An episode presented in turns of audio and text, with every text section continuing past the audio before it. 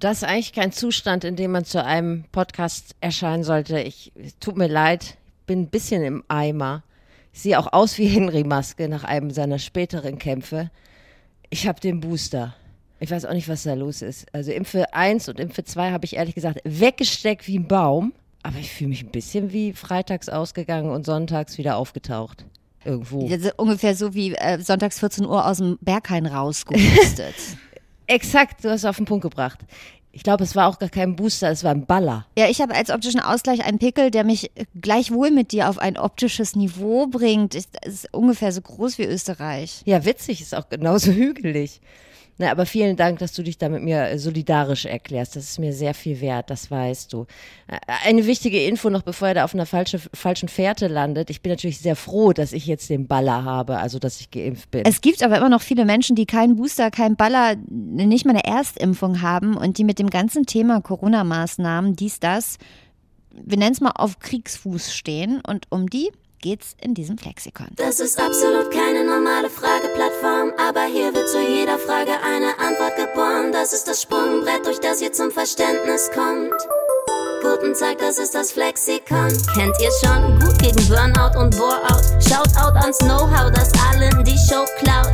Jede Frage ist okay und tut die Antwort weh. Nun weißt du's wenigstens. Zum Beispiel, kann ich Geld vom Klo verdienen? Ist mein Weltbild progressiv? Gibt mir Fernsehen Dopamin? Kann ich Milch in Soda Stream? Nenn mich Enzyklopädie, all das wusste ich vorher nie. Und bin jetzt Profi im Gebiet. Jawohl. Also Schluss mit tristen Blicken, Halbwissen und Missgeschicken. Wir füllen das Loch in eurem Kopf mit frischen Wissensbissen. Leben heißt lernen, bisschen auch sterben, aber hauptsächlich lernen. Du hast eine Frage? Gerne. Das Flexikon ist ein Podcast von Enjoy vom NDR. Mit Steffi Banowski. Nee, andersrum. Doch, das ist doch höflich. Mach's doch ruhig mal so rum. Fühl dich doch mal wichtig. Los. Und Anne Radatz. Mhm. Wichtige, unbequeme, viel zu selten gestellte, gern auch peinliche Fragen des Lebens und Alltags werden hier bei uns beantwortet, weil man ja auch nach Schule und auch nach Uni doch noch gar nicht so alles gelernt hat, was man fürs Leben brauchen könnte. Und alle noch restlichen offenen Fragen beantworten wir hier im Flexikon. Und zwar mit Hilfe von Menschen, die es wissen müssen. Eine wöchentliche Gruppentherapie für Ratlose und Rastlose. Mal eben auf die Hand. Das Flexikon ist ein Laber-Podcast mit Bildungsauftrag. Und bevor wir jetzt in äh, unsere sehr spannende Folge starten, möchte ich noch mal ganz kurz auf einen anderen sehr, sehr guten Podcast aufmerksam machen, falls ihr ihn nicht eh schon kennt. Eat, Read, Sleep, ein Bücherpodcast. Ja, Bücher sind ja immer ein willkommenes Weihnachtsgeschenk. Wobei, ich muss ganz ehrlich sagen, in meinem Umfeld, da gibt's Menschen, da liegen Bücher so kurz vor Bettwäsche im Ranking, aber eher hinter Ladekabel da will man dann, wenn schon, dann auch wenigstens das richtige Buch schenken. Ja, ich bin ja ein Mensch aus deinem Umfeld und wenn du mir ein Buch schenken willst, dann wäre es mir lieb, wenn es nicht irgendein Müll von einer 1-Euro-Restaurantbe wäre, ehrlich gesagt. Ich schließe jetzt einfach mal daraus, dass du äh, in diesem Jahr nicht das freche Frauenbuch äh, aus der Bahnhofsbuchhandlung willst. Ich, das war sonst immer so gut angekommen. Äh, nein. Also gute Büchertipps, die kriegt ihr bei Eat, Read, Sleep, Last Minute Weihnachtsgeschenke und bester Podcast rund ums Lesen überhaupt. Und das ist hier die Frage. Quergedacht. Wie komme ich aus der Nummer wieder raus? Das ist jetzt eine Frage, die uns persönlich wahrscheinlich gar nicht so betrifft. Nee. Hoffe ich. Nee, nee, nee, nee, nee. Aber das ist natürlich eine Frage, die sich relativ viele Leute im Moment stellen. Vielleicht nicht persönlich, aber es kommt ja Weihnachten auf uns zu, hatte ich vorhin schon mal angerissen. Man merkt, dass mich das sehr belastet. Weihnachten mm, steht ja ein bisschen bevor, ne? Ja, da muss man ja gucken, mit wem man so unterm Baum sitzt, ne? Und was da so die Gesprächsthemen sind. Und es müssen ja nicht so Hardcore-Querdenker sein, die sich da auftun im engeren Familienkreis. Es kann ja auch einfach so ein Typ aus der Familie sein, wo man immer schon wusste, der lebt so unter dem Motto, my body is my temple. My body is a wonderland. A wonderland. Lass da nur Globuli rein und äh, wenn überhaupt. Ja. Oder Sachen, die ich selber angebaut habe. Und das war ja bisher relativ unproblematisch. In diesem Jahr könnte das aber ein größeres Problem werden. Und vielleicht sind das aber nicht Leute, die unbedingt sich in einen Topf geschmissen werden sehen wollen, ein bisschen langer Satz, also die in einen Topf mit Nazis und Fackelträgern geschmissen mhm. werden wollen. Vielleicht sind das ja Leute, die sagen, hm, das wird mir jetzt alles auch ein bisschen zu heiß. Ich würde mich vielleicht doch ganz gerne impfen lassen. Nicht jeder Querdenker muss ein Reichsbürger sein, so kann man es ja auch runterbrechen. Und manche geraten da vielleicht auch rein in die Querdenke und die Impfgegnerei, ohne das selber so richtig mitgekriegt zu haben und fragen sich dann, komme ich jetzt aus dieser Nummer eigentlich überhaupt wieder raus, ohne mein Gesicht zu verlieren? Richtig. Oder um nochmal das Weihnachtsthema aufzubringen, habe ich da vielleicht selber eine Chance, an Weihnachten nochmal einzugreifen und sagen, Onkel Werner, du bist ja auf dem Think falschen, about it. du bist auf dem falschen Dampfer. Was machen wir denn jetzt? Genau, weil Ungeimpfte sind ja jetzt auch nicht automatisch QuerdenkerInnen. Manche haben dann vielleicht auch einfach Angst vor der Impfung, das ist uns auch klar. Also um diese Menschen geht's hier nicht explizit, sondern eher um die radikaleren Geschütze, ne? Querdenker, Corona-Leugnerinnen, Impfgegner, solche Leute. Und äh, zu diesem Thema wollen wir heute vielleicht eine Lösung anbieten. Es würde mich zumindest sehr freuen. Mich auch. Ich habe, darf ich anfangen? Ich würde mich mal vordrängen. Nachdem ich mich zuerst genannt habe in der, in Ja, der, das in der Begrüßung, okay. Äh, ist das natürlich Ehrensache, das Ehrinnensache, dass du da jetzt äh, loslegst. Ich habe mit Joachim Jumpertz gesprochen. Joachim ist äh, 61 Jahre alt, er kommt aus Düren.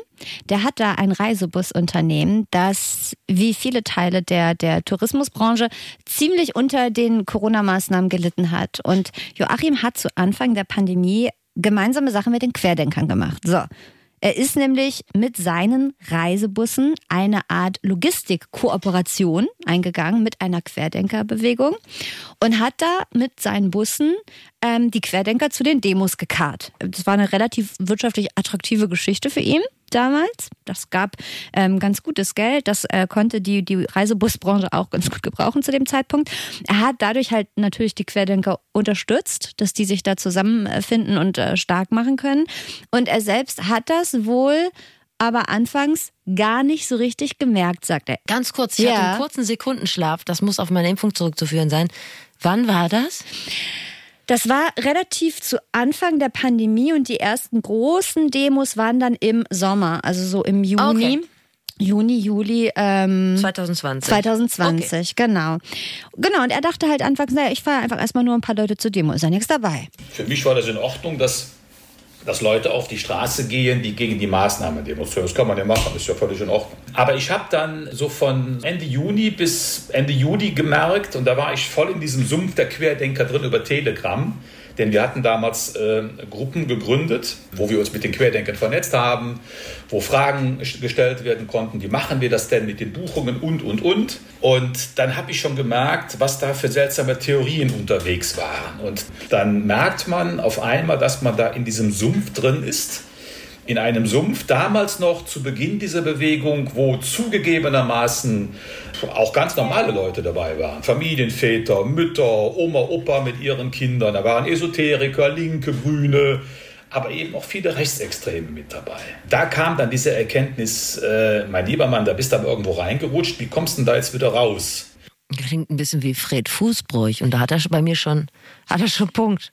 Schon ein Stein im Brett direkt. Oh, hat er aber schnell festgestellt, dass das ein bisschen eine komische äh, Ja, Posse ist. Da finde ich auch. Ich glaube, bei Telegram wird man dann auch re relativ schnell direkt ins Thema reingeschraubt und kriegt vielleicht, ich meine, da kamen dann natürlich auch irgendwann Anfragen und Kontakte wirklich aus der rechten Szene und von Reichsbürgern und so weiter. Also es wurde sehr schnell sehr schwurbelig ähm, und es ging so Schritt für Schritt tiefer in, in, in den Sumpf, wie er es selber nennt.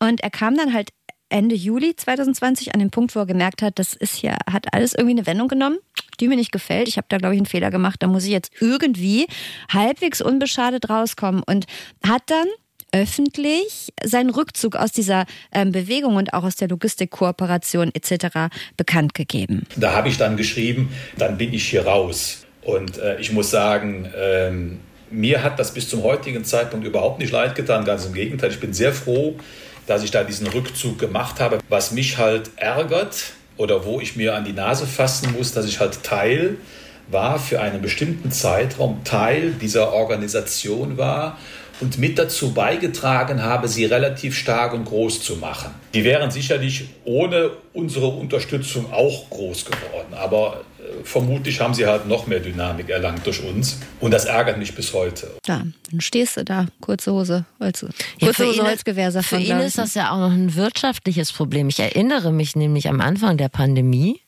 dass es auch in Hamburg so Busdemos gab, weil natürlich keiner mehr mit dem Reisebus irgendwo in Richtig. verreist ist. Also insofern eine doppelte Belastung. Total. Und wie ich gerade schon meinte, das war halt echt ein lukratives Geschäft für ihn und auch der Moment, in dem er sich dann entschieden hat, ähm, das nicht mehr zu machen, weil er gemerkt hat, welch Geisteskind die Menschen sind, mit denen er da gemeinsame Sache macht da hat er dann natürlich schon auch, also er sagt, er will sich jetzt nicht heroisch darstellen, aber er hat halt wirklich auch auf viel Kohle verzichtet in dem Moment. Ne? Ich meine, er hätte das auch noch ein halbes, dreiviertel Jahr so weitermachen können und äh, hätte da, glaube ich, schon ein bisschen was in die Reisebusunternehmenskasse gespült, wenn er das weitergemacht hätte. Hat sich aber entschieden, war nicht mehr so gut. Das war also die Situation von, von Joachim Jumpertz letztes Jahr im Spätsommer. Alle von außen wahrscheinlich so, äh, du Idiot, hast gemeinsame Sachen mit den Querdenkern gemacht und er hat dann so ein bisschen versucht, seinen Weg zu finden zu dem Fehler zu stehen und vor allem aber das Gesicht zu bewahren. Und Angst vor den Konsequenzen ne, und, und, und vor, vor den Reaktionen der Gegenseite, also der Querdenker, hatte er dabei aber eigentlich nicht. Mir war klar, wenn ich diesen Rücktritt mache, dann wird es natürlich aus deren Ecke einen gewissen Gegenwind geben. Den hat es ja auch gegeben. Das war jetzt nicht so, dass ich aus, aus der Tür rausgegangen bin und habe jetzt irgendwie Angst gehabt, mir könnte irgendeiner mit einem Baseballschläger auf den Kopf schlagen oder so. Auf der anderen Seite habe ich das nie für ausgeschlossen gehalten, dass es mal irgendwann irgendeinen gibt, der ausrastet. Mir war klar, dass es dann auch mal ähm, vielleicht zu irgendeiner Auseinandersetzung kommen wird, aber es hat mich nicht davon abgehalten, weil ich am Ende diese Abwägung auch für mich selber treffen musste. Kannst du dich damit identifizieren? Kannst du damit klarkommen und nimmst die Kohle mit? Oder sind dir die Werte lieber? Und ähm, ich würde in den Spiegel schauen äh, und sagen, das hast du richtig gemacht. Ja, jetzt war er da, wahrscheinlich hat er, hat er auch keine Freundin in der Szene, oder? Das war wahrscheinlich das, so ein bisschen sein Glück, ne? dass er da als Unternehmer. Das wollte ich gerade sagen, es war, glaube ich, ja eher, er ist ja eher beruflich da reingeraten, ja. als mit seinem, mit seiner privaten Meinung oder seinem privaten Gefühl, Corona Corona gegenüber. Also er hat schon gesagt, dass er anfangs auch so das dann okay fand, auf die Straße zu gehen und seine Meinung kundzutun im Sinne von, mm, er fand dann auch nicht alles so richtig oder für ihn so gut, was die Regierung beschlossen hat, weil ja eben viele Beschränkungen auch einen sehr direkten Einfluss auf sein Unternehmen hatten. So da war auch noch so, dass er dachte, für jetzt hier irgendwie alles gar nicht so geil. Aber als dann so die ersten Leute von der AfD, die ersten Reichsbürger, die ersten Menschen aus der rechten Szene auf ihn zukamen, da hat er sich dann wahrscheinlich gedacht, nee, so extrem wie ihr das seht, sehe ich es jetzt irgendwie auch wieder nicht. Er hat ja Telegram erwähnt mhm. und da sind ja auch zum Teil richtig heiße Theorien zum Thema Corona und so. Ja, da Impfung war damals ja noch kein Thema, aber dass der so nach der Impfung der Arm abfällt und so. Also ja, da ja. gibt's ja auch noch wirklich, das ist ja nicht einfach eine, Sach, eine Sachdiskussion. Das ist gar keine Sachdiskussion, nee. Und er hat zum Beispiel auch erzählt, also er hat Telegram hauptsächlich dafür genutzt, um eben mit diesen ähm, Querdenkerbewegungen dann auch so logistisch abzustimmen. Wie machen wir das? Wer muss wie, wann, wohin und so weiter und so fort. Und da wurde er dann auch irgendwann hellhörig, als da dann auch immer mehr Leute äh, geschrieben haben, ja, aber Masken tragen wir im Bus nicht. Und, ne, und er dann aber schon meinte, ich fahre euch da wohl hin, aber ihr müsst dann aber schon Masken tragen, weil das ist ja Auflage. Ne? Und da wurde ihm dann, glaube ich, so Stück für Stück bewusst, okay, nee, oh ja. die, die wollen doch eine ganz andere Richtung, als ich will und die wollen doch ein bisschen mehr machen, als auf die Straße gehen und sagen, äh, die Maßnahmen der Regierung sind für mein Unternehmen ein bisschen schädlich, sondern äh, ja, Schwurbler-Theorien verbreiten. Eben. Maske ob und nicht mit dem Fahrer sprechen. Exakt. Genau. Und man denkt und hofft ja, dass sich manche vielleicht ein Beispiel an, an Joachim Jumpertz nehmen, nachdem er da ausgestiegen ist und das ja auch öffentlich quasi sich da positioniert hat, vielleicht auch andere Leute nochmal hinterfragen, ist das alles eigentlich so richtig, wofür ich da äh, oder wogegen ich ja. hier stehe als Querdenker und dass sie dann vielleicht auch den Kurs wechseln ähm, und den Fehler eingestehen. Aber äh, das ist nicht so einfach, sagt Jumpertz. Ich kenne selber persönlich äh, keinen, der äh, mal zu mir Kontakt aufgenommen hat, so nach dem Motto, ich war da drin und bin wieder raus und ich bin froh, das gemacht zu haben. Das scheint wohl so zu sein, dass die Leute das auch für sich selber ausmachen, weil dieser, wenn sie dann irgendwann merken, welchen Quatsch die hinterhergelaufen sind, dann schämen die sich auch am Ende, das, das auch zuzugeben. Das ist, glaube ich, der entscheidende Punkt. Schamgefühl ist ein mächtiges Tool. Ja, und die Sogwirkung lässt, lässt zu wünschen übrig. Das ist ja meist so, ne, da finde ich, was einem im Weg steht, wenn man Fehler zugeben will. Es ist einem einfach ultra peinlich, was man gemacht hat, ne? Also man will ja dann eher so tun, als wäre nie was gewesen, als Leuten noch ins Gesicht zu sagen, guck mal hier, was ich Unangenehmes gemacht habe, alle mal hergucken. Ich glaube, du musst dir ja dann auch komplett neue Freunde suchen, wenn du da richtig drin bist. Ja.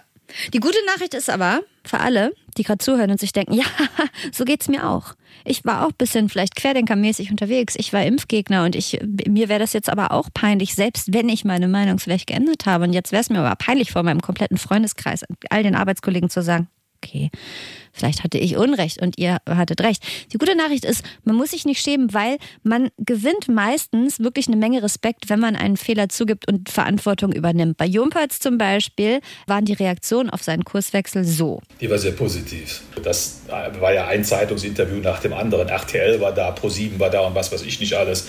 Beim, beim Jan Böhmermann sind wir dann erwähnt worden, in der Heute-Show und was weiß ich nicht alles. Da habe ich unglaublich viel Support und Unterstützung bekommen und das motiviert einen ja auch, dann auch weiterzumachen und aufzuklären äh, und vor allen Dingen auch, auch wirklich aktiv zu versuchen, möglichst viele Leute aus dieser Szene wieder rauszuholen. Da finde ich aber schön, was er da gesagt hat. Und vielleicht hätten wir ihn auch einladen sollen in unsere Fernsehsendung, weil einfach bei den Querdenkern aussteigen scheint ja auch ein Weg zu sein. Ja, einfach, die Massenmedien. Einfach raus.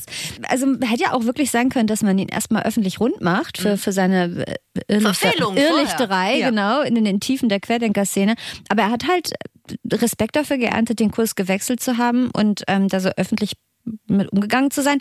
Sein Tipp für alle, die vielleicht jetzt noch so irrlichtern wie er letztes Jahr ist übrigens kurz und knapp der hier. Zwei, zwei Dinge kann ich empfehlen. Telegram ausschalten, Gehirn einschalten. So. Das ist so einfach. Und was ich super spannend war, Steffi, es ist ja nun ganz äh, brandaktuell, dass unser neuer Kanzler Olaf Scholz gesagt hat, die Impf Impfpflicht, sie wird kommen. Und ähm, ich habe mit Joachim Jumpers natürlich auch über, über Impfpflicht gesprochen. Und er sieht das bezogen auf die Querdenker und die Impfgegner so. Ich glaube, es ist auch für viele dieser, dieser, dieser Leute, die da hinterherlaufen, auch die Möglichkeit, sich gesichtswahrend da rauszudrücken. Und das finde ich nämlich mega spannend, weil das kann ich mir auch vorstellen, dass das wie so eine heimliche Hintertür sein könnte für Impfgegner, weil du ja dann sagen kannst, ja, ich finde Impfen immer noch super scheiße, aber ich muss ja jetzt. Also zwei Dinge möchte ich dazu anmerken. Erstens ist es nicht schön, dass wir eine Sprache sprechen, in der es zwei PFs hintereinander in einem Wort gibt. Bei welchem Wort war Bei das? Bei so? Impfpflicht. Schimpfpferd wäre auch eine Möglichkeit zum Beispiel, aber da wüsste ich jetzt nicht, was es ist. Ich auch nicht. Zum anderen, ja, und dafür gibt es ja auch schon belegbare Beweise. In Österreich zum Beispiel, nachdem da 2G eingeführt wurde, überall, ist, die hatten einen wahnsinnigen Zulauf an Neuimpfungen, an Erstimpfungen. Also, Erstimpfling. Und äh, das kann ich mir auch gut vorstellen, was der Joachim da sagt. Übrigens, du hast einen Hang zu Menschen aus diesem Kulturkreis, die so sprechen wie der Joachim Jumpertz. Sind, bin ich zugetan. Bist du nicht, du bist doch auch ja, großer Rudi Völler-Fan. Absolut. Der wohnt doch in Leverkusen. Der ist ja Teamchef, nee, Sportchef, ne, glaube ich, Sportchef bei, bei, bei Bayer. Beim, beim Bayer, sagt beim man das Bayer. so? Sagt Richtig. So? Und du bist doch auch Karl Lauterbach. Fangirl. Absolut, aber und das Tischtennis mit Karl genau. Lauterbach wäre dein großer Traum. Ich glaube, der rückt immer weiter in Ferne, je höher die Ämter sind, die er bekleidet. Weil ich glaube, wenn es wird ihm an der Zeit fehlen. Wenn Jochen Schweizer das anbieten würde, dann würde ich es dir sicherlich zu Weihnachten schenken. Ich fand auf jeden Fall deinen Gesprächspartner super sympathisch. Fand ich tatsächlich auch. Und halt wirklich mutig. Mich hat das wirklich beeindruckt, weil ich habe, aua, mir jetzt erstens die Hand Aua. aufgeschlagen. Sie hat Aua, sie hat einen Ratscher, sie hat, sie hat einen Pickel, so groß wie Österreich. Nee, ich habe mir die Hand, ich habe mir den Handrücken traumatisiert an einem Bildschirm. Ich wollte nur sagen, dass ich bei, bei äh, Zeit.de einen Artikel gelesen habe, wo es so im weitesten Sinne gar nicht so unbedingt runtergebrochen auf Impfgegner sein oder Querdenker sein, sondern um Fehler machen und die eingestehen. So, und wie man dann damit umgeht. Und da habe ich gelernt, äh, es gibt einen Wissenschaftler von der Leuphana-Universität in Lüneburg, er heißt Michael Frese, der untersucht oder hat mal untersucht, wie verschiedene Kulturen mit Fehlern umgehen. Und er hat in 61 Ländern die Toleranz für Fehler verglichen und Deutschland lag da auf dem vorletzten Platz. Also dahinter lag nur noch Singapur. Da ist noch schlimmer. Nordkorea. Genau. Und darüber halt aber Deutschland. Dann kann man halt mal überlegen, wenn man in so einer Situation ist, wie Joachim Jumpertz oder auch einfach, es muss ja nicht immer nur ums Querdenken ich gehen. Ich würde nicht daraus gew gewunden. Ich glaube, dass es immer sehr viel damit zu tun hat, was für ein Umfeld man hat. Und jetzt ist er ja in einem Umfeld, das äh, von der Corona-Pandemie schwer wirtschaftlich getroffen war. Mhm. Das heißt, da wird sich natürlich so ein, ja, da wird sich so eine Haltung erarbeitet gemeinsam. Und wenn man da einmal drin ist und sich richtig hochgefahren hat, dann gehört es schon, gehört schon ganz viel dazu, selbst zu erkennen, dass das irgendwie, dass man auf dem falschen Weg ist. Und ja. ich weiß nicht, ob ich mir das zutrauen würde. Nee, ich glaube auch, also ich bin halt auch nicht so ein Stehaufmännchen, ne? Also jemand, der irgendwie so die negativen Gedanken schnell abstellen kann oder nicht so viel grübelt, sondern ich bin eher liegen bleib Männchen. Ich ziehe mir alles total rein und für mich ist Niederlage ist immer maximal dramatisch also bevor ich eine Niederlage wirklich zugebe, zum einen vor mir selbst und zum anderen erst recht öffentlich, muss schon eine Menge passieren. Ich glaube, da würde ich auch eher dazu neigen zu sagen, ja, jetzt habe ich mir hier die Suppe eingebrockt, jetzt löffel ich die halt auch aus. Jetzt habe ich mich positioniert als Querdenker, jetzt bin ich's halt. Also ich glaube, ja, das ja, super. Das, ja, dann zieh ich's halt durch, bis die Pandemie vorbei ja. ist, impf mich heimlich. Ja, aber nee, da würde mir auch das Rückgrat fehlen, glaube ich tatsächlich. Ja. Also, Gott sei Dank muss ich darüber nicht nachdenken, denn ich habe von vornherein daran geglaubt, Joachim es gibt diese Pandemie. Ja, aber Joachim Jumpertz, you are our Role Model und zu Recht bist du überall Total. eingeladen. Wir können vielleicht eine Kernthese dieses Podcasts jetzt schon mal so auf den Tisch bringen. Ich glaube, das ist, jeder macht Fehler. Und daran muss man sich einfach gewöhnen. So ist es. Ich habe mich auch mit jemandem getroffen im Internet. Ein Videocall. Ein Videocall habe ich äh, gemacht. Mit wem? Ich habe mich mit Pia Lamberti getroffen. Mhm. Pia Lamberti kennt ihr vielleicht auch aus dem Fernsehen. Die fällt ein bisschen auf, weil die wird auch schon mal zu so Talkrunden zugeschaltet, hat aber ein Nasenpiercing. Also das ist ja Das relativ, darf man in Talkrunden ja im öffentlich-rechtlichen Fernsehen ja eigentlich gar nicht haben. Gar nicht haben. hat sie aber, denn sie ist Sozialpsychologin und hat sich besonders mit Verschwörungsmythen beschäftigt. Mhm. So und da sind wir ja mitten im Thema. Ich habe sie erstmal gefragt, was sind denn das für Leute, die sich nicht impfen lassen? Das sind ja jetzt nicht alle Leute, die auf die Polizei losgehen oder Karl Lauterbachs äh, Smart mit Farbe überschütten. Das sind ja auch andere. Genau, es gehen nicht alle auf die Straße. Also ähm, wenn man eben so guckt, ähm, durch die ganze Pandemie hinweg, ist es schon so, dass ähm, Menschen mit einem stärkeren Verschwörungsglauben eher dazu neigen, Maßnahmen abzulehnen. Ne? Also keine Maske zu tragen, ähm, kein Social Distancing zu betreiben. Ähm, es gibt natürlich aber auch andere Gründe. Ne? Also manche haben auch einfach Ängste, ähm, weiß ich nicht, eine Spritzenphobie oder möchten gerne schwanger werden und haben eine Frauenärztin, die dann sagt, dass Impfungen unfruchtbar machen, sind verunsichert. Andere haben praktische Barrieren in dem Sinne, dass vielleicht, weiß ich nicht, ne, ein alleinerziehendes Elternteil ähm, mit mehreren Kindern hat vielleicht Angst auszufallen. Also auch solche Gründe spielen da sicherlich mit rein. Aber wir wissen halt von verschiedensten Studien, dass A, ein Großteil der Ungeimpften es auch wirklich nicht will ähm, und wirklich dem kritisch gegenübersteht und dass der Verschwörungsglaube da wirklich sehr bestimmend ist. Können wir die vielleicht mal kurz an, an der Seite lassen? Ich glaube, an die kommen wir in dieser Sendung nicht ran. Aber ich glaube, dass es tatsächlich überraschend viele Leute gibt, vor allem die großen Starken, die Angst vor Spritzen haben. Das zum einen und vor allem, was ich aber in meinem Umfeld, ähm, gar nicht so im näheren Umfeld, aber so ähm, Frauen, mit denen ich gesprochen habe, ist dieses Schwangerschaftsding. Ja.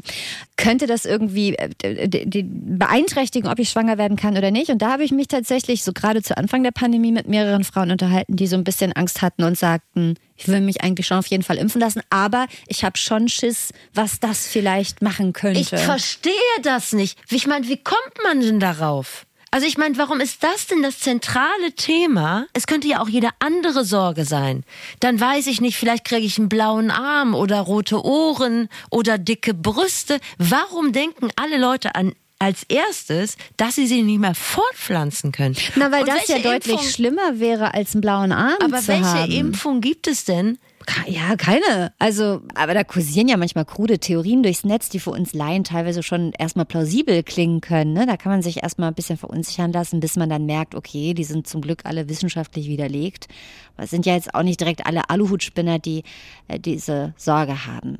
Übrigens, wo wir jetzt gerade dabei sind, ich wollte das mir eigentlich noch als Bonbönchen für, für das Ende aufheben. Für das Ende aufheben. Was denn? Was Aber hast?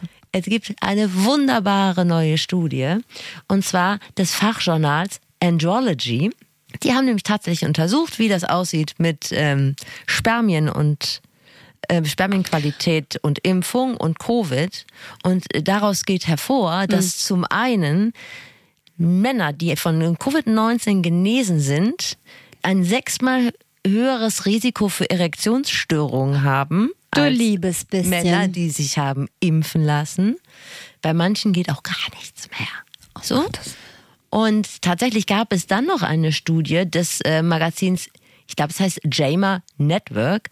Und da haben die an der Uni die männlichen, ähm, die ja beschäftigt waren, äh, gebeten, vor und nach ihrer Erst- und Zweitimpfung Spermaproben abzugeben. Bitte keine Bilder. Und da ist rausgekommen, unter, ich glaube, es waren 45 Männer zwischen 18 und 50 und alle hatten danach genauso viele Spermien wie vor der Impfung. Außer die, die am Anfang besonders wenig Spermien hatten, die, die hatten noch mehr Tinte auf dem Füller. Boosterboom in ein paar Jahren, genau, in 10, 10, 10 bis 15 Monaten, wenn und alle weggeboostert sind, gibt es einen Baby-Boosterboom. Baby und ich dachte mir, das wäre eigentlich das schlagende Argument. Komplett. Und deshalb können wir an dieser Stelle diesen Podcast eigentlich auch abbrechen. Genau, ich denke, wir haben alle, ich denke, du hast alle überzeugt. Da hätten wir oh, hier den Herrn Jumperz auch klemmen können. Dann wärst du damit einfach direkt eingestiegen. Ich denke, wir haben alles gesagt. Ist ein Verkaufsargument auf jeden Fall. So. Nein, wir haben noch nicht alles gesagt. Du hast ja noch ein bisschen mehr mit äh, Pierre Lamberti gesprochen, oder nicht? Hoffe ich. Genau, also es gibt ja nicht nur die Angst vor Spritzen oder die Angst, danach nicht mehr schwanger zu werden, beziehungsweise nicht mehr einen Stammhalter zeugen zu können. Es gibt ja auch Leute, die haben, die machen Yoga und ne, sind irgendwie in, folgen ihrem Spirit und keine Ahnung, aber die stellen jetzt irgendwie fest, hm, also erstmal die Leute, die da auf die Straße gehen, das sind nicht meine Leute. Oder Tante Uschi war auch wegen Corona im Krankenhaus. Das möchte ich mir nicht antun. Ich möchte mich jetzt gerne impfen lassen. Wie komme ich also aus der Nummer wieder raus? Und da habe ich auch überlegt, vielleicht könnte so eine Impfpflicht das Problem ja lösen, hat der Joachim ja schon gesagt. Oder das wäre auch was für Joshua Kimmich zum Beispiel. Mhm. Wie, also wie gut das für den gewesen wäre. Dann hätte er sich nicht der ganzen Welt erklären müssen, der arme Kerl. Also habe ich gefragt, ob das vielleicht das Mittel der Wahl ist. Also Pierre Lamberti habe ich das gefragt. Kann man die Impfskeptiker auch tatsächlich damit aus ihrer Misere schleusen? Die Verunsicherten glaube ich schon. Gerade die, die vielleicht so, ja, sich nicht impfen lassen wollten, aber nicht so ganz ideologisch unterwegs waren, dann vielleicht sich denken, naja, wenn ich da nicht mehr in den Club kann, dann lasse ich mich doch lieber impfen. Ne? Also, dass dann was anderes relevanter ist. Und bei denen, die ängstlich sind, ähm, die werden das dann vermutlich tun. Aber es ist ja mit einer Impfpflicht alleine nicht getan. Das braucht begleitende Maßnahmen. Und ich finde gerade so diese Stärkung des sozialen Umfelds da auch total wichtig, ne? dass Menschen vielleicht auch jemanden haben, mit dem sie über sowas wie Spritzenphobie sprechen können. Ne? Und da war es in anderen Ländern teilweise wirklich auch so, dass ähm, dieser, dieser soziale Faktor viel stärker mitgedacht wurde, dass man Leute hatte, die einen irgendwie unterstützt haben, aufgeklärt haben ähm, und dann gesagt haben, komm, jetzt gehen wir gemeinsam dahin und die genau sowas abgefangen haben. Da war Deutschland sehr konservativ häufig. Wie ist das gemeint im Sinne von in anderen Ländern gab es dann so soziale Unterstützung vom Staat. Da wurde dir dann so ein, so ein ähm, na, so gute Laune Papst an die Seite gestellt, der dich da ähm, von der Motivation her bis zur Impfung hinpetert? Ja. Oder okay, weil ich eigentlich gerade sagen wollte, naja, wenn ich jetzt Angst vor Spritzen hätte, dann habe ich ja Menschen in meinem Umfeld, die ich einfach mitnehmen könnte, die mir vielleicht die Hand halten währenddessen oder so. Aber, ja, aber die wenn, haben das richtig staatlich aber wenn du angeboten. mit deinem Fünfer BMW normalerweise, weiß ich nicht, weißt, weißt du, was ich meine? Ne? Also es gibt halt so eine Gruppe, die, die redet da einfach nicht drüber. Die sagt nicht, dass sie Angst vor Spritzen mhm. hat, sondern die hat Angst vor Spritzen und sagt stattdessen, das, das tue ich mir nicht an, dafür bin ich zu hart, ich lasse mich nicht impfen. Aber ich, ist das nicht, schwitzt das aus, das Ist Corona. das nicht trotzdem absurd? Also ich kann Angst vor Spritzen, also ich habe überhaupt keine Angst vor Spritzen, aber ich hatte als Kind sicherlich auch Angst vor Spritzen. Ich kann das schon verstehen, ne? Aber es, was trotzdem nicht in meinen Kopf reingeht, ist, man sieht Bilder von Menschen, die auf dem Bauch gedreht, beatmet in irgendwelchen Krankenhäusern liegen und sterben und all solche Dinge. Und das macht einen weniger Angst als ein Pieks in den Arm. Ich glaube, dass viele Leute ja denken, dass es sie nicht so hart trifft. Okay, und dann ja. ist es ja wahrscheinlich auch noch ein ziemlich weiter Weg zu denken, mich trifft das nicht. Ich habe eh Angst vor Spritzen, also mache ich hier einfach zu bei dem Thema und mache mir jetzt nicht weitere Gedanken über meine Tante, meinen Onkel, meinen Opa, meine Oma. Ja, aber tatsächlich ist es auch so, das sieht man ja zum Beispiel an Bremen. Da hat man ja viel mehr mit den Gruppen gearbeitet, die eher impfskeptisch sind oder in einer Bubble leben, wo das Thema gar keine große Rolle spielt. Und die haben ja eine höhere Impfquote. Ne? Also die höchste doch deutschlandweit, oder? Genau. In Bremen? Und das ist, glaube ich, etwas, und da steht Deutschland genauso schlecht da wie bei dem Thema Fehlerkultur. Wir sind so ein Zahlen, Daten, Faktenland geh dahin, mach das, Ende aus, können wir einen Haken dran machen. Aber das Ganze drumherum auch noch mit auszugestalten, da fehlt es uns manchmal, glaube ich, an Fantasie und an dem Bewusstsein, dass das eine Notwendigkeit gibt. Ich habe Pia dann auch gefragt, was denn jetzt so der Startschuss sein kann, wenn ich mich aus dieser Gruppe von querdenkenden Menschen und Impfskeptikern lösen möchte. Also könnte zum Beispiel diese Radikalisierung, die man im Moment sieht, könnte das der Startschuss für einige sein, zu sagen, da will ich nichts mehr mit zu tun haben. Mit so einem Anfangszweifel kann man arbeiten. Aber wie gesagt, das geht alles nicht so schnell. Und ich glaube, dass gerade die, die wirklich stark ideologisch geprägt sind, da wird man jetzt schwer über gute Argumente agieren können. Das sind ja wirklich Leute, die glauben, die Impfung sei eine Giftspritze. Wir würden alle umgebracht werden mit der Impfung. Ne? Und da schaukeln sie sich halt teilweise auch gegenseitig extrem hoch. Ähm, selbst bei Menschen, die nicht an Verschwörung glauben, schürt das den Zweifel. Und das ist ja genau der Punkt. Du glaubst nicht das ganze Paket, aber du denkst, ne, ein Fünkchen Wahrheit, ein Körnchen Wahrheit, da wird er ja wahrscheinlich schon drinstecken. Ne? Und dann ist man dann weniger bereit, sich selber oder seine Kinder zu impfen. Joachim Jumpertz hat übrigens auch so zwei Gruppen unterschieden von Querdenkern. Das eine sind die, ja, die, das sind die ideologisch geprägten, so, die aus einer bestimmten Richtung kommen. Und er meint halt auch, die anderen sind halt e-, eher so fast schon sektoid gebrainwashte Menschen, die sich irgendwie rangehängt haben. Und er meint auch, bei denen könnte er sich schon vorstellen, dass man die nochmal äh, auf die andere Seite äh, zurückholen kann. Aber er sagt auch, bei denen, die da ideologisch geprägt sind in ihrem Misstrauen der Impfung gegenüber, kommt man mit Argumenten halt auch nicht weit, ne? Und auch nicht mit, oft auch nicht mit Fakten und Zahlen und wissenschaftlich belegten. Kennst Ding. du jemanden, der sich da angeschlossen hat, so einer Gruppe? Mm -mm. Ich kenne jemanden. Das ist der Ex-Freund einer Freundin von mir. Mhm. Und die haben auch zusammen ein Kind, was die Sache nicht leichter macht. Also gerade mhm. das Kind sollte auch mal geimpft werden. Also egal. Also da gibt's halt ziemlich viele Probleme. Und das war auch immer jemand, der, und das sagt auch Pia Lamberti, der sich grundsätzlich eher missverstanden gefühlt hat in vielerlei Hinsicht. Der war früher sehr links so und der dem Staat misstraut. Mhm. Und der also immer jemand war, der sich so ein bisschen abgehängt gefühlt hat von der Gesellschaft. Und das sagt Pierre Lamberti auch. Das sind halt viele Leute, die mit dieser Impfskepsis, diesem Querdenken halt eine Lücke in ihrem Leben füllen die sich da gesehen fühlen. Das kann man den Leuten natürlich nicht einfach wegnehmen. So, das muss man ja füllen. Mhm. Genau, aber wie gesagt, ich möchte nochmal darauf zurückkommen. Ich, ich würde mich davon nicht freisprechen, wenn ich in der falschen Bubble unterwegs gewesen wäre. Da vielleicht auch tatsächlich. Es reicht ja schon, ein, wie du vorhin, glaube ich, auch gesagt hast, ein anderer Berufszweig. Ne? Es ja. muss ja gar nicht eine andere Bubble sein, aber wenn man in einem Berufszweig arbeitet, der sehr schwer, wir beide arbeiten jetzt in einem Berufszweig, der nicht so schwer von der, oder gefühlt fast verglichen mit anderen Berufszweigen, fast gar nicht von der Pandemie ähm, betroffen wurde. Aber wenn ich jetzt zum Beispiel in der Gastronomie arbeiten würde oder halt auch ein Busunternehmen hätte, wie Joachim Jumpertz oder irgendwas in der Tourismusbranche oder sowas oder ein Club oder was weiß ich, und genau, es muss nur ein Zweifel gesät werden an dem, was was die ganzen Virologen sagen und man denkt so, ja, das könnte ja mein Rettungsanker sein. Ja. So, ne? Und dann ist man dann vielleicht wirklich schon in eine ganz komische Richtung unterwegs. Das klingt alles ein bisschen aussichtslos, aber Pia Lamberti hat auch schon Leute kennengelernt, die ausgestiegen sind, beziehungsweise die sich haben überzeugen lassen. So, und ich kenne so Fälle, also vor allem vom Anfang der Pandemie, da sind dann die Eltern mitgelaufen, ne, die aber eigentlich ein ganz anderes politisches Selbstverständnis hatten. Und darüber konnten dann der, der Rest der Familie sie überzeugen, dass das jetzt vielleicht nicht die beste Idee ist. Ne? Also wer jetzt sagt, weiß ich nicht, ne, ich, ich mache Yoga, mir ist irgendwie eine friedvolle Welt wichtig, dass man dann halt auch sagt und nochmal die Person konfrontiert und sagt, guck mal, aber bist du dir sicher, dass du mit Leuten laufen möchtest, die Neonazis sind? Das klappt nicht immer, weil das ganz häufig auch trivialisiert wird und wegignoriert wird und gesagt wird, nee, guck mal, die sind doch alle so nett, aber es ist zumindest eine Möglichkeit. Also wenn man diese Zweifelmomente sieht, ist das immer so ein Anfangsmoment, mit dem man arbeiten kann. Die sind doch alle so nett. Also. die sind doch alle immer so nett. Ja, ja natürlich, Demo. weil die haben ja einen, einen gemeinsamen Feind. Dann das stimmt, das ist, ja. Aber ähm, sind aber natürlich nicht alle so breitschultrig wie Joachim Jumpertz. Das ist für viele Leute natürlich ein Riesenschritt. Da gehört ja viel zu, zu sagen, ich lag falsch. Ne? Und ich habe mich irgendwie den falschen Leuten angeschlossen und das, was ich euch jetzt die letzten anderthalb Jahre erzählt habe, war vielleicht ein bisschen Käse.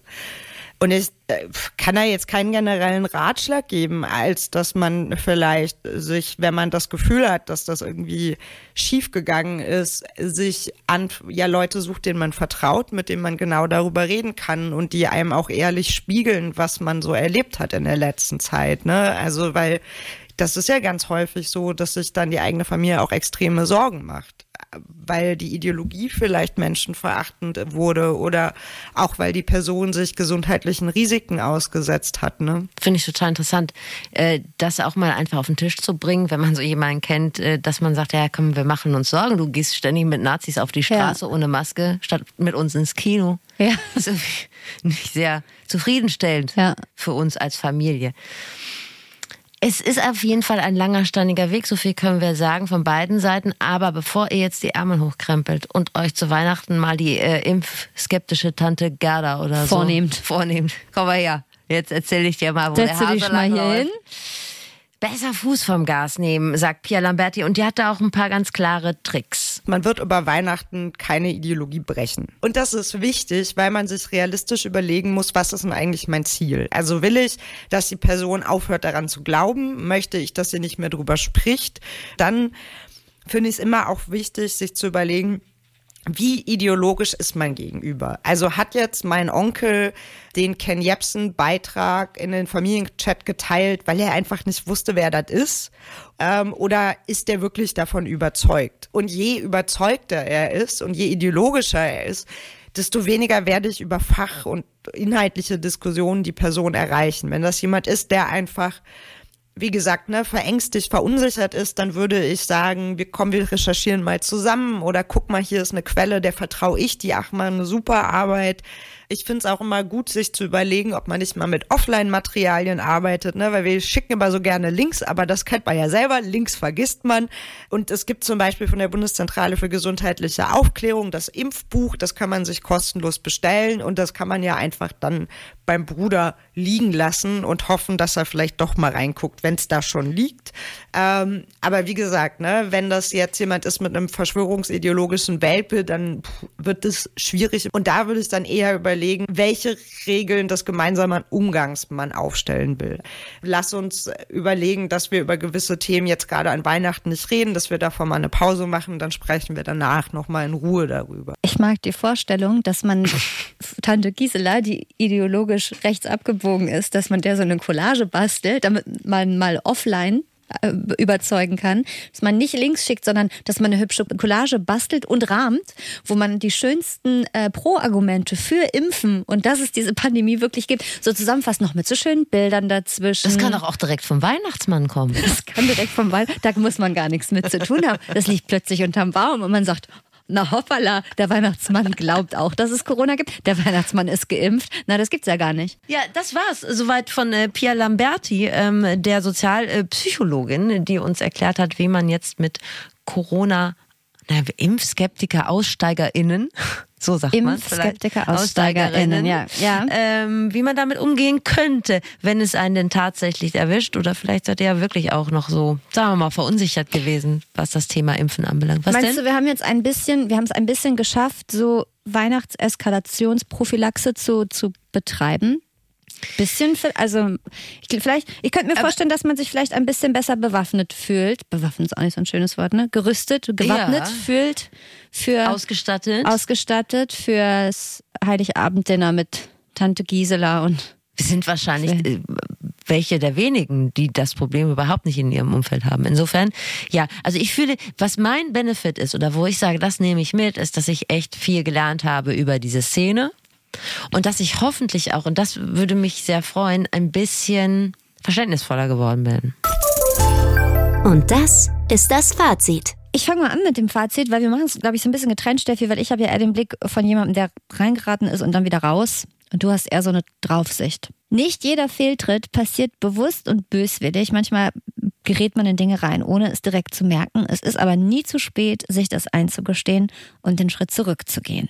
Oh, das hat sich gereimt. Das war natürlich Absicht. Finde ich ganz toll von dir. Habe ich vorbereitet. Richtig schön. Auch bald Weihnachten, kann man mal ein Gedicht aufsagen.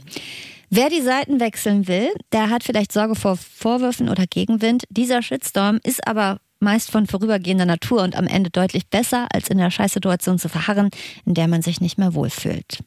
Schamgefühl ist oft eine große Hürde, da muss man aber drüber stehen, denn am Ende ist es peinlicher, einen Fehler auszusitzen, als ihn zuzugeben.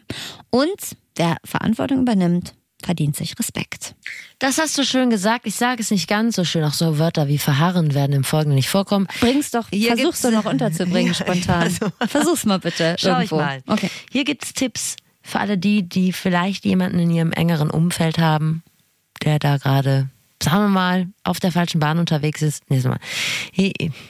Jetzt die wichtigen Hinweise für alle diejenigen, die vielleicht schon zu Weihnachten auf jemanden aus dem engeren Umfeld treffen, der da irgendwie auf die falsche Bahn geraten ist. Zum einen, nicht, nicht so viel vornehmen, aus einem Reichsbürger machst du keinen Drosten-Fan. Zweitens, Hilfe anbieten. Nicht immer geht Impfskepsis Hand in Hand mit radikalen Ansichten. Manchmal ist es auch einfach nur die Angst vor Nadeln. Mit einem ersten Zweifel kann ein Umdenken beginnen.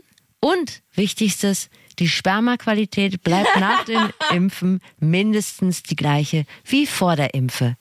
Man verharrt, Man verharrt also in einer stabilen Sperma. In einer ähm, stabilen ähm, Spermalage. Genau. Äh, eine stabile Spermasituation. Genau. Wir haben noch einen Podcast-Tipp für euch, weil unsere Folge ist ja gleich vorbei. Es mag ja sein, dass ihr sonst keine Hobbys oder Verpflichtungen habt und euch denkt, wie schlage ich jetzt den Rest des Jahres die Zeit tot? Äh, es gibt eine äh, äh, Dokumentar-Podcast-Serie, in der es um Christian Wolf geht, um unseren Ex-Bundespräsidenten. 598 Tage war er im Amt. Das hat Steffi gerade nochmal durchgezählt. Du hast es kurz nochmal ja, an deinem gedacht, Kalender. Da habe ich gedacht, Donner Knispel, 598 Tage. Das ist sagen wir mal, für eine Ehe von Lothar Matthäus ist das doch eine Menge Holz. Absolut. Aber für so eine Ära eines Bundespräsidenten eher nicht so lange. Ähm, der war der bisher jüngste Bundespräsident und der mit der kürzesten Amtszeit. Noch nie ist ein Politiker so schnell, so hoch aufgestiegen und dann äh, ziemlich schnell sehr tief gefallen. Was ist genau vor zehn Jahren passiert? Ich denke immer an Bobbycar-Affäre, wenn ich Christian Wulff höre. Ich komme gar nicht mehr so richtig drauf, worum es da ging, aber ich glaube, es ging irgendwie um sehr gute Konditionen eines Autohauses plus ein Bobbycar, wenn ich mich richtig äh, erinnere. Aber äh, ich könnte mir vorstellen, dass ihr das erfahrt in der neuen Dokumentar-Podcast-Serie Christian Wulff, der Fall des Bundespräsidenten. Der versucht nämlich genau das rauszufinden und zeigt, wie schmutzig und unfair Politik in Deutschland sein kann knapp zehn Jahre nach der Rücktrittsaffäre sprechen Christopher Jennert und äh, Kilian Pfeffer mit Ex-Bundespräsident Christian Wulff, mit Medienexperten und beteiligten JournalistInnen, interviewen Wegbegleiter und Politiker, Politikerinnen, sprechen auch mit Wulffs Gegenspielern wie Kai Diekmann zum Beispiel. Wie hieß er nochmal, Steffi? Christian Wulff, der Fall des, des Bundespräsidenten. Und ich genau. finde es total interessant, dass er mit denen gesprochen hat, weil gerade zehn Jahre, nachdem er mal richtig Mist gebaut hat. Knapp, genau, keine zehn Jahre später. Ja, aber dass man dann sagt, okay, ich wärme die alten Kamellen nochmal auf. Und auch da sind wir vielleicht wieder bei der Fehlerkultur. Fehlerkultur. Das beeindruckt mich. Also, ihr findet den äh, Podcast überall da, wo es Podcasts gibt. Zum Beispiel auch in der ARD Audiothek. Und wenn ihr da schon gerade seid, zufällig in der ah. ARD Audiothek oder bei Spotify oder bei Apple Podcasts oder irgendwo, bei hey, dieser. Dann, bei dieser, dann lasst uns doch ein kleines Abo da. Sagt man das so? Das ist Quatsch. Ich Sagt gut. man, man lässt mal ein Abo da? Ja, lasst uns doch mal ein kleines Abo da wir oder einen Daumen hoch wir in den Kommis. nicht immer so rum Hühnern. Das macht ja jeder. Das, macht, das ist wichtig. Das ist mir immer peinlich. Das ist mir, mir auch peinlich. Das ist wie, aber deshalb hab, habt uns lieb. Genau.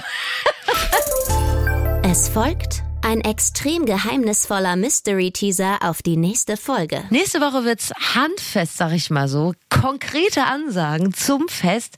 Kurz vor Weihnachten machen wir euch zu besseren Gastgeber. Innen. Da die vielleicht sogar drauf. zu den Besten. Und ich würde mich sehr freuen, äh, wenn wir auch die Frage klären könnten, wie setzt man Gäste, die nicht gehen wollen, vor die Tür? Ja. Ich habe schon eine Idee bekommen von einer Kollegin, die macht es nämlich so, könnt ihr schon mal mitnehmen für nächste Woche, hau ich jetzt einfach für umsonst schon mal raus. Mal. Die sagt immer, so, ihr seid eingeladen am äh, Sonnabend zwischen 18.30 Uhr und 21.30 Uhr. Dann ist die Veranstaltung zu Ende. Ach so, die sagt vorher einen Zeitrahmen. Und du hast mir ja schon mal gesagt, also man kann auch schon mal vorwegnehmen, ich bin eine eher nicht so gute Gastgeberin. Ich empfinde dich als sehr gute Gastgeberin. Also wann immer ich bei dir bin, es gibt Waffeln, es gibt Kaffee. Also ich fühle mich immer gut gesättigt und bester Laune verlasse ich dann immer dein Haus, deine Wohnung. Oh. Und du hast mir nämlich gesagt, dass du äh, gerne anfängst, schon mal aufzuräumen, wenn du das Gefühl hast, wäre schön, wenn der Abend jetzt auch zu Ende geht. Richtig. Und dann räumst du schon mal einen Geschirrspüler ein, saugst schon mal durch, machst die Fenster, irgendwie staubst die Heizkörper ab. Mit so Anti-Schimmel-Spray machst du die Fugen sauber. So ganz unauffällige Sachen, wo man Ganz denkt, Kleinig- ganz Kleinigkeiten im Haushalt, wo man als Gast denkt, ach, wenn Steffi jetzt die Fugen macht, dann ziehe ich mal die Schuhe an und nehme den Wichtig nächsten ist dabei 20er. immer, dass man die Fenster aufreißt, weil das zum Das Putzvorgang stimmt. dazugehört. Und natürlich scheiß Musik anmachen und damit enden wir jetzt. Welchen Song würdest du anmachen, um den Leuten zu signalisieren, der Abend findet hier und jetzt ein Ende? Hättest du da einen Song in petto? Du hattest doch letztens so einen Schlager, Ja. den du persönlich privat gern mal hörst.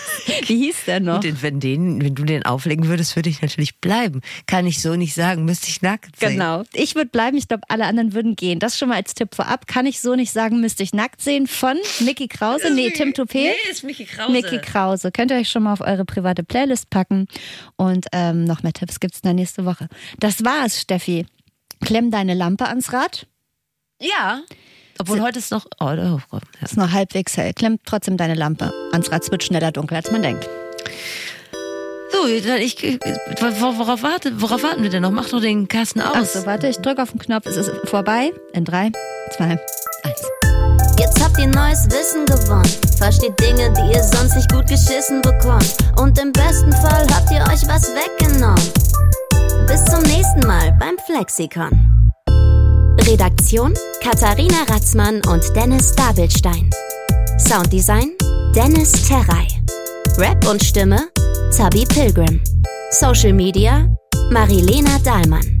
Moderation Steffi Banowski und Anne Radatz.